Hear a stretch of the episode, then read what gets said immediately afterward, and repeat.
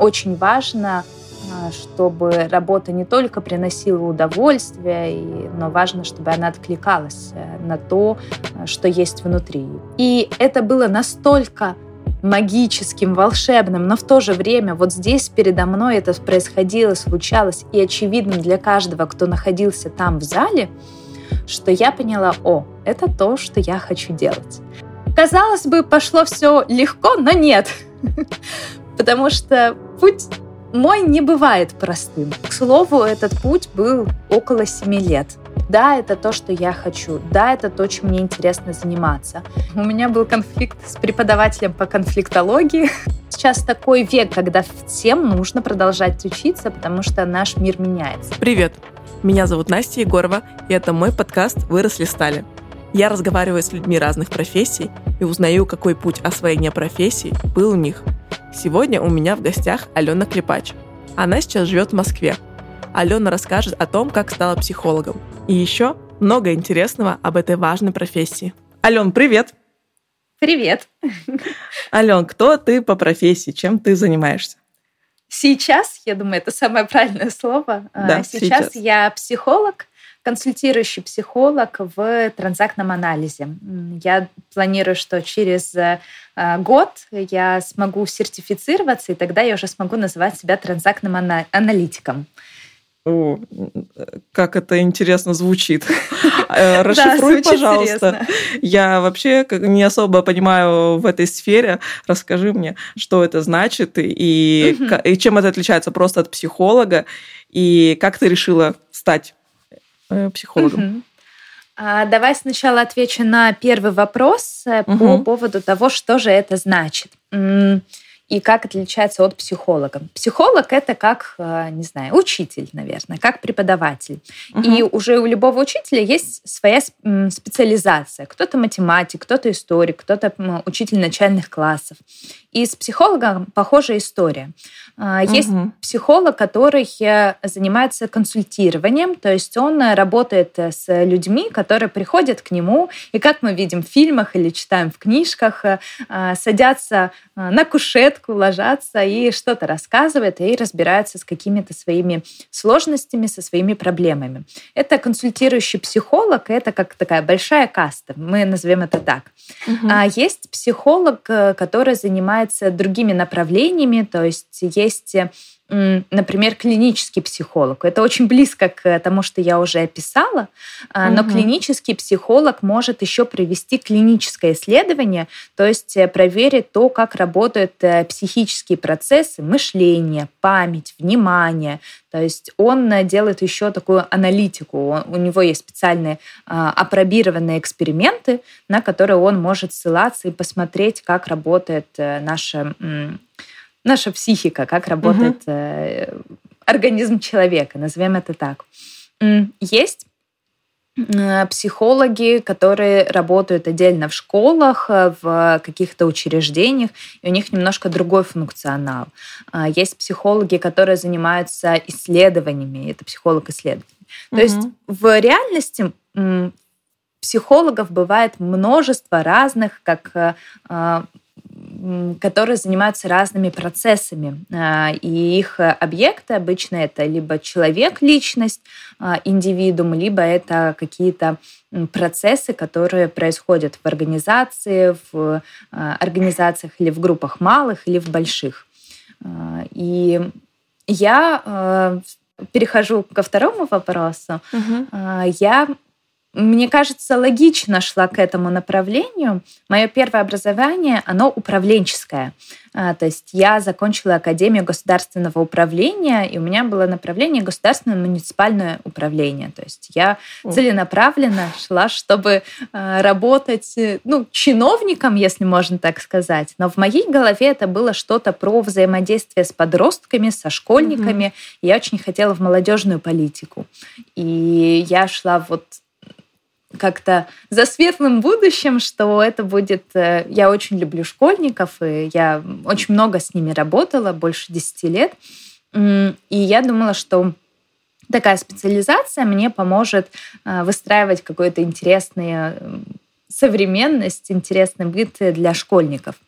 А, и когда я училась в Академии государственной службы на государственном муниципальном управлении, и у меня была, это был специалитет, и у меня была uh-huh. практика в комитете по молодежной политике. Uh-huh. И мне было очень интересно, но я заметила, что там больше происходит каких-то э, рутинных бюрократических э, задач, и было очень много документов, бумаг, и в реальности тем, чем я хотела заниматься, именно движухой и какими-то uh-huh. мероприятиями, там этого не было на тот момент. И спустя еще какое-то время у меня уже была другая практика. Я училась в тот, ну, в тот период, когда на время моего обучения попали и выборы президентские, и э, перепись населения, и мы, как э, студенты государственной службы Академии, э, должны были в этом во всем участвовать. И когда я поучаствовала еще в нескольких таких проектах э, глобальных, я поняла, что я не могу работать, не смогу работать в такой системе жесткой, иерархичной и не всегда честной, назовем это так. И для меня это было расхождение с моими ценностями, потому что все-таки очень важно, а, чтобы работа не только приносила удовольствие, но важно, чтобы она откликалась э, на то, э, что есть внутри. И вот у меня в тот момент не откликалось, поэтому я пошла на кафедру психологии управления. То есть угу. у меня менеджер э, в дипломе написан, менеджер uh-huh. в государственном управлении, но кафедра, которой я отучилась, третий, четвертый, пятый курс, это была психология управления. И по факту это образование готовило нас в качестве э, специалистов по кадрам, специалистов э, как HR сейчас, да, мы это называем, и это было очень близко и очень интересно мне, потому что затрагивало личность, ее развитие, и было похоже на то, ради чего я шла за этим образованием. Это вот, наверное, первые такие шаги. Угу. И я работала дальше как HR, я занималась тренингами, а, и я была как тренер в компании, то есть uh-huh. непосредственно для конкретной компании создавала какие-то продукты. Uh-huh. И мне это очень нравилось, и были у меня тренинги для детей, для родителей, но в какой-то момент я поняла, что этого недостаточно. И я поняла, что процесс, даже если это цепочка тренингов, он все равно более медленный, если бы мы работали индивидуально. И так получилось, а, что в 2014 году в поисках э, какого-то очень удачного инструмента а, работы с детьми, с родителями, с сотрудниками, я попала на воркшоп э, Оскара э, Бренефье. Это французский писатель, угу. который весь воркшоп, а это было три часа, если не больше, провел на одних вопросах. То есть тема была про то, что ну, давайте мы посмотрим с вами, как можно воспитывать эффективно детей, чтобы они слушались и так далее и тому подобное. И мне было это интересно. И я пришла туда, и среди гостей, участников было очень много, а, в основном это были родители, мамочки а, и немного преподавателей. И Оскар сказал, что сейчас я не буду вам э, рассказывать какую-то теорию, я сначала спрошу, какие у вас ожидания. Это достаточно стаби... ну, такой стандартный вопрос, который собирают в любом тренинге. Но интересно, магия случилась после этого, потому что он э, спросил, кто хочет высказаться, и угу. когда человек рассказывал о своей ситуации, он начинал уточнять какие-то моменты про его личные отношения, про его а, взаимоотношения с ребенком. И в этих уточнениях, когда человек отвечал на эти вопросы, вдруг стало прорисовываться и стал понятен ответ. Угу. И это было настолько магическим, волшебным, но в то же время вот здесь передо мной это происходило, случалось, и очевидным для каждого, кто находился там в зале, что я поняла, о, это то, что я хочу делать. И э, мне кажется, что на пути э, у человека всегда есть команда, всегда есть другие люди, которые отражают нас. И вот для меня такими людьми стали мои коллеги, э, с которыми я тогда работала, потому что в один из обеденных перерывов мы обсудили э, мою поездку, я поделилась своими впечатлениями, и они сказали, а ты знаешь, Алена, у нас э, преподаватель э, будет проводить э, обучение, и вот там вроде бы что-то похожее. Может быть, ты придешь на одно и попробуешь. И я пришла на обучение вот практически вслепую, то есть я не серфила интернет, я не читала, не узнавала. Я знала, что это про транзактный анализ, так как uh-huh. я училась на кафедре психологии управления, uh-huh. я знала, что это такое. И, в общем, дальше, казалось бы, пошло все легко, но нет. Потому что путь мой не бывает простым. А, и здесь получилось так, что на этом пути были моменты, которые мне не нравились. Мне угу. кажется, это тоже такой э, очень важный момент, когда мы показываем, что миф э, о том, что если это дело твоей жизни, то, что тебе нравится, оно идет легко. Легко, да. Да, да, его нужно развеять. Э, потому что мне не нравилось очень много. Мне uh-huh. не нравился преподаватель, мне не нравилась программа. А, так как я сама работала в а, компании, которая предоставляла образовательные услуги, и я была методистом, а, я знала, как, как, как это, это должно качественно, быть. да. И я получала некачественные продукты, я это знала. И дальше я это уже стала менять, но вот начало было именно таким. Начало моего долгого пути — к слову, этот путь был около семи лет. То есть, То есть до, вот э, для того, до того, чтобы как бы, принимать там клиентов, да, угу. вот именно само, само обучение 7 лет. Да, а, у кого-то оно идет быстрее, угу. но у меня был сначала вот пробный шар в виде этих... Э, это было годовое обучение, погружение угу. в транзактный анализ. К слову, он мне нигде никак не засчитался, потому что это не лицензированное обучение, не признанное. И, в общем, э, как любой человек просто взял и прочитал и рассказал то, что он знает. Но это было очень важным для меня пробным шаром о том, что да, это то, что я хочу, да, это то, чем мне интересно заниматься. И дальше был долгий путь в формате обучения, э, разного обучения, и в России сейчас психологом может назваться любой. Вот э, ты можешь сказать, что я разговариваю с людьми, я им задаю вопросы, uh-huh. они познают себя, и я психолог. И юридически это не будет никаким нарушением. Ого. Но это будет этическим нарушением. То есть э, есть этический кодекс у психолога, он у каждой ассоциации свой, и есть люди, которые не придерживаются, и тогда у меня есть вопросы к таким специалистам. Есть те, которые придерживаются. И вот по этическому кодексу все-таки у психолога должно быть образование. Поэтому я считаю, что я э, пришла в профессию вот окончательно только в этом году, когда получила диплом магистра психологии. Вот и тогда я считаю, что да, теперь я могу назвать себя консультирующим психологом.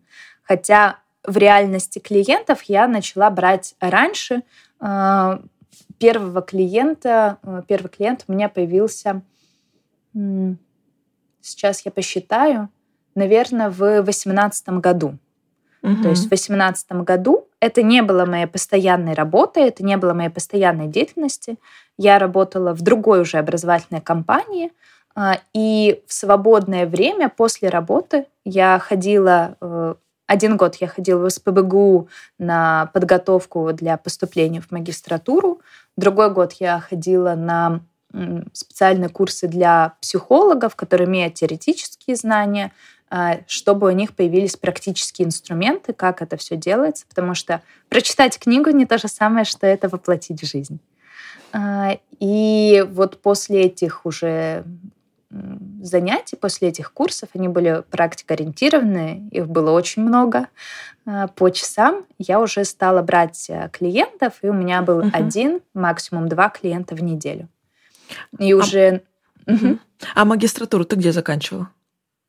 А, я поступила в высшую школу экономики, угу. и э, факультеты по психологии у них только в Москве. Поэтому я из Петербурга переехала в Москву. А, потому что это была моей мечтой. Как тебя я профессия хотела. ведет? Да, э, я признаю, что так как у меня был специалитет, и еще и кафедра психологии управления, то у меня была развилка в 2013 году, и я думала, куда бы мне пойти, в магистратуру угу. или в аспирантуру по психологии. Mm-hmm. И я выбрала аспирантуру, потому что мне показалось, ну зачем тратить время на магистратуру? Я могу спокойно написать кандидатскую, быть mm-hmm. кандидатом а, психологических наук и, в общем, и считайте это уже прекрасное образование. А, в целом это рабочий сценарий, так можно, но у меня не получилось. Я проучилась полностью всю аспирантуру. У меня была предзащита на моей же кафедре, угу. но я не защитила, я не вышла на защиту а, предмета, а, на защиту курсов, ну, диссертации. Это произошло по нескольким причинам. Наверное, одна из причин это все-таки сложное совмещение работы и обучения написания диссертации. Вторая причина, у меня был конфликт с преподавателем по конфликтологии. Как это не смешно, но это правда.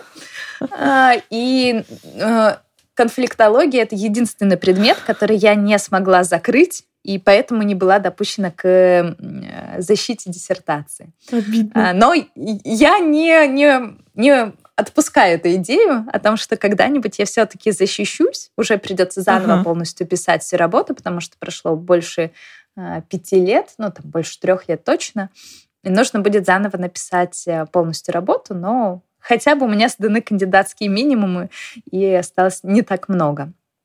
Но э, когда я училась в аспирантуре, я ходила смотреть, как люди защищаются. И это еще один такой хороший, мне кажется, лайфхак о том, как понять, твое, не твое, нужно тебе в этом mm направлении развиваться. А, это смотреть, как другие люди э, выполняют эти функции и что они делают, э, как они с этим справляются. И я ходила слушать э, разные защиты, это в тот момент было допу- э, допустимо, открытым таким э, процессом. И я услышала, что несколько раз у тех, кто защищался, спрашивали, есть ли у вас психологическое образование. И когда человек говорил нет или говорил, что оно какое-то переквалификации, то в, у комиссии сразу как будто терялась mm. мотивация, терялся интерес. Возможно, это про какое-то качество комиссии. Я не готова здесь судить и как-то оценивать, но я подумала, что значит, э, все-таки получить магистра психологии очень важно. И я начинала уже говорить о том, что в России любой может назвать себя психологом, да. и уже почти 15 лет готовится законопроект, готовится э, закон о том, э, как получить лицензию, кто же может быть психологом. Угу. И он все никак не выйдет в свет, его все никак не примут, но одно из условий на данный момент обсуждается, что это э, магистр психологии. И когда mm я это узнала, то я уже понимала, что я хочу связать свою жизнь с психологией, с консультированием. И я просто поняла, что значит мне нужно получать э, магистрскую степень. И стала смотреть, где это можно сделать. Э, и угу. стала поступать. Ох, у тебя такой долгий образовательный путь, на самом деле. И мне кажется, он до сих пор еще ведь не закончился. Ты наверняка еще продолжаешь и продолжаешь, и будешь продолжать. Это правда. Это правда. Ну, про психологов, как и про учителей, мне кажется, говорят о том, что они могут учиться все время. Но угу. сейчас такой век, когда всем нужно продолжать учиться, потому что наш мир меняется. А я сейчас учусь в международной школе, назовем это так, mm-hmm. транзактного анализа. Для чего я учусь? Почему я учусь? По идее, можно было остановиться, и некоторые мои однокрупники так сделали, продолжают консультировать, и в практике э, они получают достаточно много знаний, и это очень полезно и очень важно. А, я решила для себя, что я хочу консультировать не только на территории России, но и, например, на территории Европы. Угу. И я допускаю, что в какой-то момент, э, возможно, я могу на какое-то время переехать или получить стажировку или еще что-то. И имея э, такое в планах, я хочу подстраховаться и иметь э, европейскую лицензию на свою деятельность. И поэтому сейчас э, в транзактном анализе есть такое обучение, оно называется 202 курс. Вот угу. просто такое странное название. есть миф о том, что Эрик Берн — это основатель направления транзактного анализа, mm-hmm. говорил про психологов о том, что у вас уже есть 100 э, с лишним обучений, вот это будет 101, и он будет про транзактный анализ. И потом э, основное наше обучение назвали 202 курс. Он длится от 3 до 4-5 лет обучения по, по-разному в разных школах, как в начальных классах есть программа 1.3, а есть программа 1.4. Кто-то учится 3 года, кто-то 4, но базу все проходят. И э, после того, как э, ты проходишь полностью весь этот курс 202, тебя ожидает э, большая работа. Она пишется на английском языке, угу. без обозначения страны, в которой и города, естественно, в котором ты работаешь и описываешь все процессы, чтобы не было предвзятого отношения. После этого работа отправляется на проверку, угу. и в конце, э, если она принимается, то ты выходишь на устный экзамен, где предоставляешь и демонстрируешь свои навыки, показываешь аудиозаписи э, без обозначения клиента, то есть не раскрывая личность клиента. Э, и комиссия уже принимает решение, можешь ли ты назваться транзактным аналитиком. И, в общем, если да, то ты пожизненно сертифицированный транзактный аналитик. Как интересно.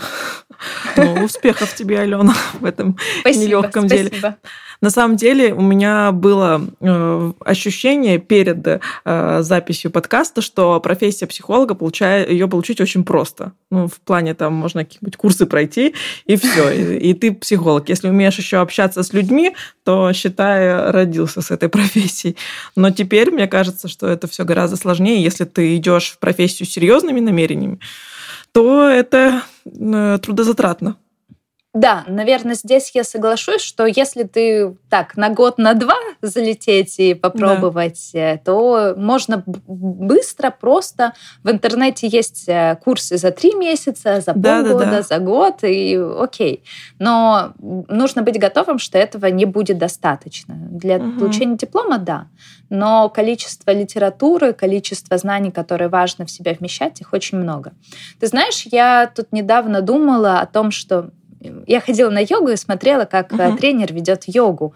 И думала о том, что, наверное, э, особенность профессионализма не в том, чтобы провести и, и чтобы это выглядело как uh-huh. профессионально. То есть секрет йоги не в том, чтобы каждый из нас мог встать в позу, там еще что-то uh-huh. показать, а скорее о том, что если вдруг что-то непредвиденное случится, что профессионал с этим сможет справиться.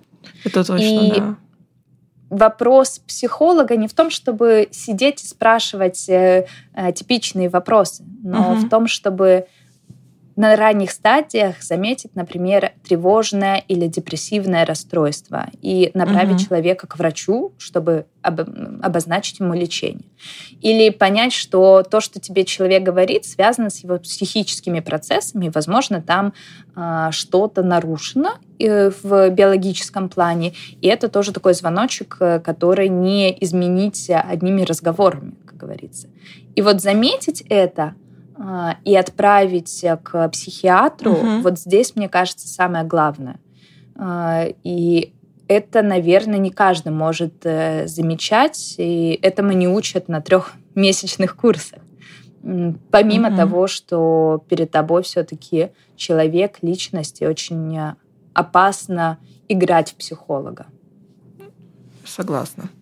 Ален, а ты какие твои личные качества помогают тебе в профессии? И наверняка ты можешь э, сделать какой-то анализ своих коллег, и, может, у вас у всех есть какой-то набор э, must-have, который помогает вам стать суперпсихологами? Ну, must-have сложно сказать. Нет, есть must-have. Это что психолог обязательно должен проходить личную психотерапию. Это вот прям must-have. Да? Да, потому что иначе какие-то свои убеждения, свои, ага. свои предрассудки, э, иллюзии может, могут, да, могут мешать работе, они могут быть э, навязаны другому человеку, навязаны угу. клиенту, поэтому здесь очень важно отделить, где твое, где, где клиента. Э, вот это must-have точно.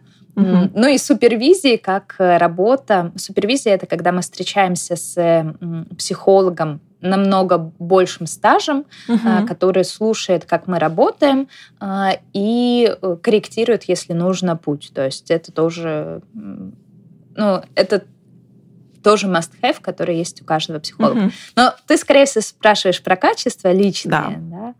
И здесь про себя я могу сказать, что я очень теплая. Я не знаю, как это описать угу. по-другому.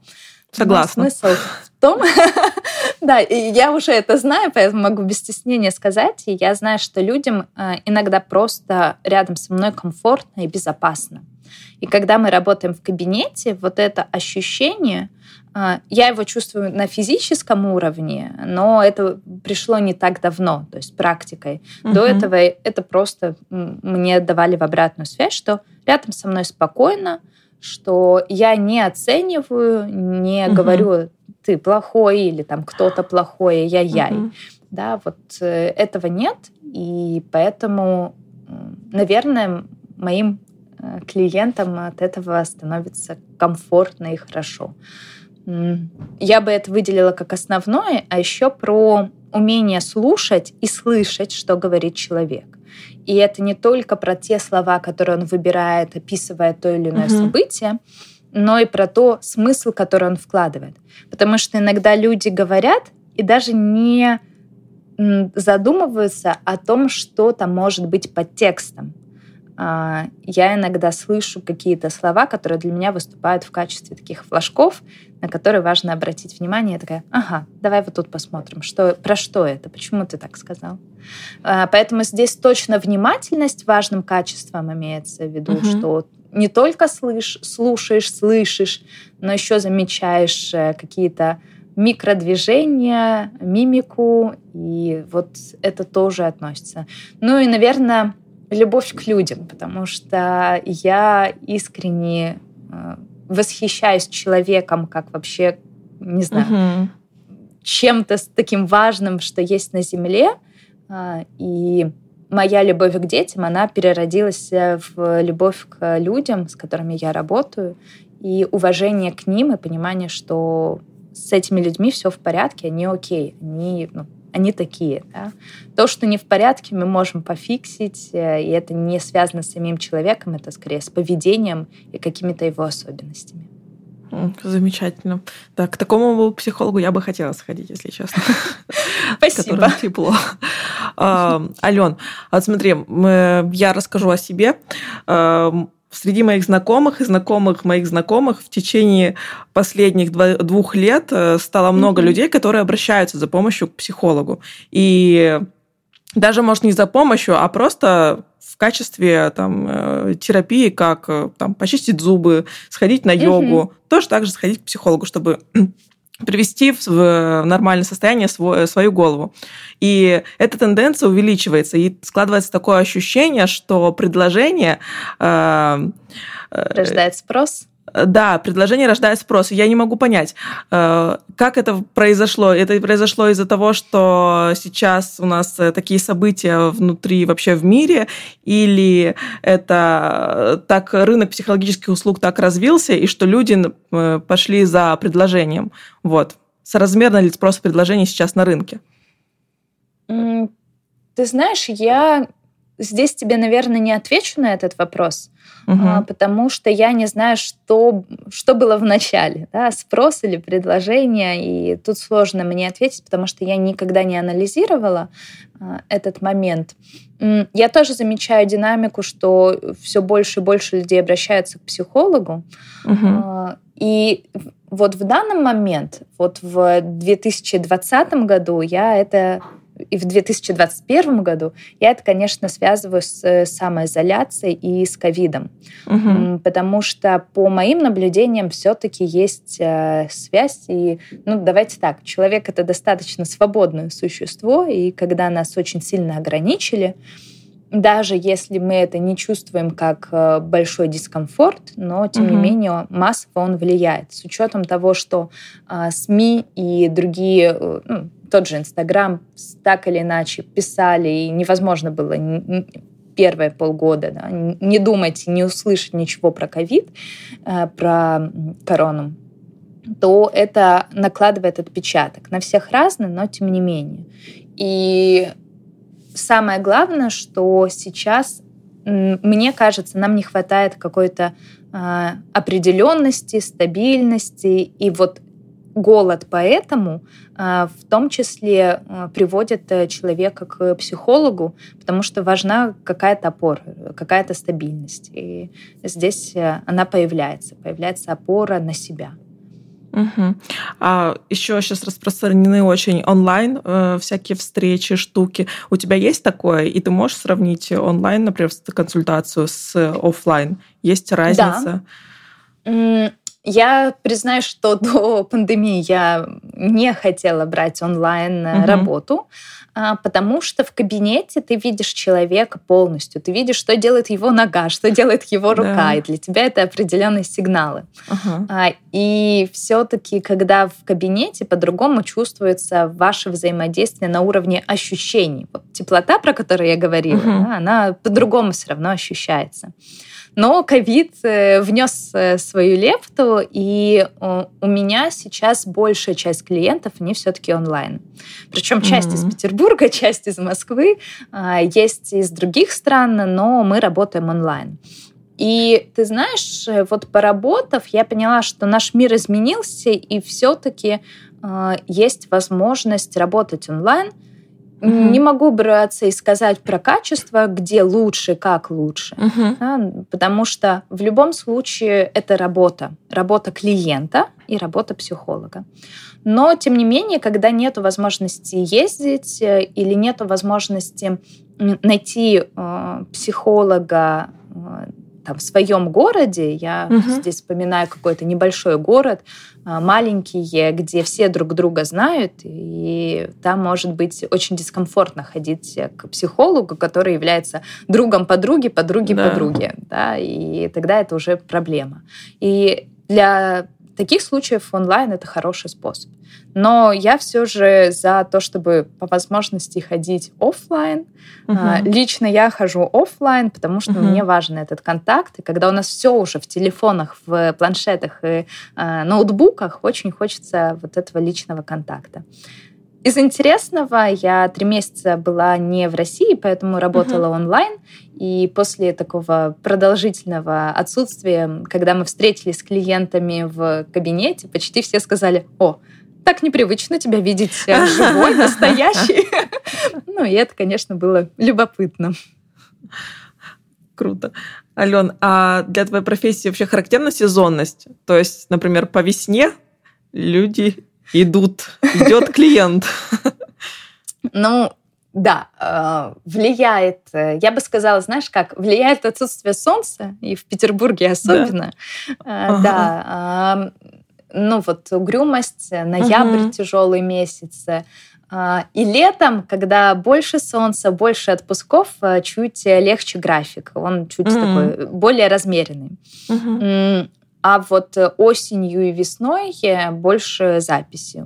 Осень, осень и зима, мне кажется, особенно много потому что разные процессы э, организм влияет, особенно если есть у него предрасположенность к какой-то цикличности, то да. Но это не настолько, что, как, э, не знаю, в сфере образования летом практически нечего делать. Ну, uh-huh. не обесцениваю, да, всегда есть чем заняться, uh-huh. планы, там, э, подготовка, но, тем не менее, нагрузка явно меньше. Вот я бы не сказала, что настолько сильно сезонности ее нет, но, тем не менее, летом обычно чуть меньше нагрузка за счет того, что многие там в отпуск уезжают, планируют отпуск, вот, вот в этом плане. Ну угу. и в целом летом солнце, э, хорошо, тепло, и жизнь кажется лучше. Лучше, да. И не все, так, не все не так плохо. Ален, а тебе самой э, нужна ведь перезагрузка, верно? Э, не как ты вообще с клиентами работаешь, вот не пропускаешь ли все через себя, и как ты потом от этого отходишь, идешь домой, возвращаешься э, наполненная сил? и возвращаешься ли наполненная сил? Не всегда. Я буду честна, что бывают угу. такие встречи, когда я очень переживаю, и мне нужно после клиента минут 15 погулять, подышать, именно mm подышать. Да, и вот... Э, но это бывает редко, когда что-то прям очень тяжелое происходит. Когда у клиента острая депрессия, и мы переживаем, и я здесь выступаю в качестве поддержки. Обычно это прогулка, это подышать, это что-нибудь вкусное съесть э, и обязательно сон. То есть если у меня mm. больше двух клиентов в день, то есть четыре, например, то мне точно днем понадобится сон, чтобы перезагрузиться. И это там хотя бы 20-30 минут, но я себе оставляю всегда окошко, чтобы вот поспать и тогда я смогу быть эффективнее вот в следующей половине дня. Ничего себе, это настолько энергозатратно получается, да? Ну, представь, вот мы с тобой сейчас э, там сколько, 40 минут, да, работаем, угу. а, и мы говорим о том, что нам интересно двоим, да. А, но представь, что вот таких встреч у тебя будет там 4, 5, 8 за один день. Да? И это, конечно, ну, это тяжело. Э, чтобы нашим э, слушателям было понятно, как это, представьте, угу. что э, к вам э, пришла подружка или друг, он рассказывает о чем-то, что его очень сильно волнует, и вы не даете ему советов. Вы просто слушаете этот час и иногда что-то спрашиваете. Вот как вам будет, насколько эмоционально это затратно. Да. Вот психолог примерно так работает. Но у меня есть правило, что я обязательно хорошо сплю, минимум 8 часов, угу. стараюсь прийти к 9-10 часовому графику сна, пока получается не очень хорошо. И у меня обязательно есть э, два выходных на неделю, либо, ну, чаще это бывает среда и воскресенье, например, да, ну, иногда это бывает суббота, воскресенье, и в этот день я стараюсь не отвлекаться на телефон, угу. на соцсети и проводить его с семьей. Для меня это очень важно. Угу. Да, тебе нужно себя, конечно, беречь, потому что ты и есть твой э, главный инструмент рабочий, получается, твоя да, голова. Да, Ее да. нужно держать в чистоте. А, Ален, смотри, еще вопрос такой. А если у тебя все ок, да, то есть ну, я думаю, что, например, у меня все нормально, стоит ли идти к психологу? Э, просто как понять, э, не погнаться за, этому за этим трендом, что нужно всем сходить к психологу обязательно. А еще я такое слышала, что лучше сходить до, там, например, псих, э, к психологу, например, пары. Лучше прийти, когда у вас все хорошо, чтобы и потом не было плохо. Или вот угу. когда идти? И когда идти? Да. И стоит ли? Если вы не верите в э, психологию и вообще в этот процесс, то идти не стоит. Угу. Потому что хороший психолог не начнет вас переубеждать и показывать все, что он умеет, как угу. фокусник. Скорее всего, он скажет, ну, окей, мы, скорее всего, с вами не сработаемся, так что я не готов продолжить э, наше взаимодействие. А, в транзактном анализе есть правило контрактности, то есть мы каждый раз с клиентом договариваемся, про что и о чем мы будем работать. Поэтому вот если прийти и просто, ну вот я пришел посмотреть, как это, скорее угу. всего, не сработает, потому что психолог вас просит, о чем вы хотите поговорить, что вас тревожит, почему вы решили прийти. Вот если не найти ответов на эти вопросы сейчас, то, вероятно, ну, мне кажется, идти не стоит. Но если в ответа э, словами нету, но внутреннее ощущение есть, что вот в какой-то области в жизни что-то не так, просто на уровне ощущений, то угу. вот тут уже имеет смысл идти, потому что иногда мы не можем описать, что происходит и что не так, но чувствуем, что нам дискомфортно. Так вот, если есть дискомфорт в любой угу. из сфер жизни, а, работа, семья, отношения с друзьями, иногда даже финансы, то тогда имеет смысл пойти. Угу. Ну и мне нравится ответ э, моей коллеги э, Дарьи Балахоновой о том, что если у вас уже приходит мысль о том, что нужно сходить, возможно, к психологу, и uh-huh. эта мысль приходит снова и снова, и есть что-то, что вас тревожит, то, скорее всего, вы уже подготовлены к тому, чтобы прийти. Угу. Отлично, спасибо. А, Алена, теперь а, вопрос от абитуриентов, наверное которые сейчас нас слушают, или от взрослых уже людей, которые давно думают, что, скорее всего, я рождена быть психологом, но почему-то все еще работаю инженером, например. А, есть какой-то вопрос, который ты можешь задать сам себе, или, может быть, какой-то тест в интернете, э, который поможет тебе понять, что да, психолог – это профессия моей мечты, это то, кем я хочу быть, вот, где я максимально реализуюсь. Если нет такого примера, как, например, у тебя было с этим, с мужчиной, которого ты увидела и поняла, что вот оно. Ты знаешь, это, наверное, сложный вопрос. Я верю в историю э, пробных шаров, то есть, угу. когда ты время от времени пробуешь и смотришь, заходит или не заходит. А что может быть таким а, пробным шаром? Примеры будут не идеальные, но хоть какие-то, когда нету ничего. Угу. Ну, э, например, я бы порекомендовала посмотреть сериал «Пациент» или сериал э, русский есть аналог э, без свидетелей он называется, где нет практически никакой динамики, и всю серию психолог разговаривает с человеком. Вот если mm вы готовы это смотреть и вам интересно, то, возможно, вы сможете высидеть как минимум да, сессию. Потому что некоторым, я знаю, это бывает скучно. 40 минут, 50 минут кого-то да. слушать. И это очень тяжело. Второй пробный шар э, это книги Ялома. Э, они совершенно разные. Э, Илон Ялом. Угу. Они как раз для психологов, э, и они про то, как проходит процесс. У него есть художественные книги, которые очень интересно читать и описывают, как это внешне. Ну и есть э, как учебники, например, дар, по-моему, дар психотерапии это называется. А, вот э, тоже он такой заставляет задуматься и, например, о том, готовы ли вы говорить э, на тему смерти, готовы ли вы услышать, что человек не хочет жить или что он хочет умереть. Угу. И как вы будете на это реагировать? Пугаться или как-то по-другому? Или готовы ли вы обсуждать какие-то интимные темы а, в области там, секса или в, как, в какой-то другой области, насколько для вас это окей. Угу. То есть это, наверное, про такую готовность быть искренним и открытым, потому что клиент чувствует, когда что-то психолога пугает, да, и здесь очень важно понимать, готов мы или нет. Угу. Отлично. Я думаю, что это прям хороший вариант попробовать посмотреть э, на, то есть на терапию, да, как это со стороны проходит, и угу. примерить на себя роль. Отлично. Да, и, конечно, самому сходить на, на психологу, ну, да. на терапию. Угу. Я знаю, что среди моих коллег есть угу. те, кто пришел к психологу, сказав, что вот я хочу тоже быть психологом, я хочу, соответственно, посмотреть, что, как, э, пойти вот с этой стороны.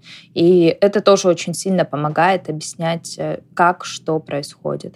Я бы еще посоветовала что мне очень понравилось и вдохновило, это работа за стеклом, когда клиенты, есть такие службы, где угу. специально для психологов, где клиент э, работает с психологом, при этом одна стена у них э, зеркальная, то есть для них это просто как зеркало, а с той стороны зеркала находится 5 человек, 6 человек психологов, которые следят за этой работой. И клиент об этом знает, у него есть скидка из-за ага. этого. Это не каждый клиент на такое согласится, но это хороший способ для психолога понять, что да, мне это подходит. Но это очень сложно найти, это не для каждого, наверное, доступно, поэтому здесь я бы посоветовала а, попробовать э, посетить разные конференции, а, воркшопы для психологов, чтобы посмотреть, э, как мне вообще в их сообществе. Мне интересно то, о чем они говорят или нет. Угу. Вот в таком плане. А еще ты знаешь, я думаю, что у психолога есть свои ограничения, а, как у любого специалиста. А, не всегда такие, но вот, например, в большинстве случаев, как мне кажется, а, психолог работает больше в вечернее время.